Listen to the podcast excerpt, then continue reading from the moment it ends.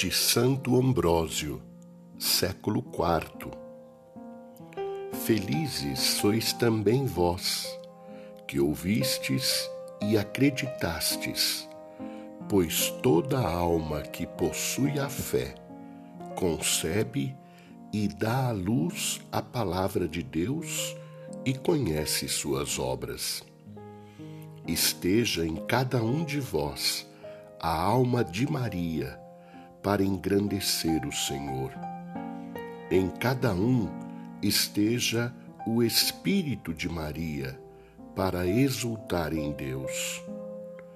Embora, segundo a natureza, haja uma só mãe do Cristo, segundo a fé, o Cristo é fruto de todos, pois toda alma recebe o Verbo de Deus.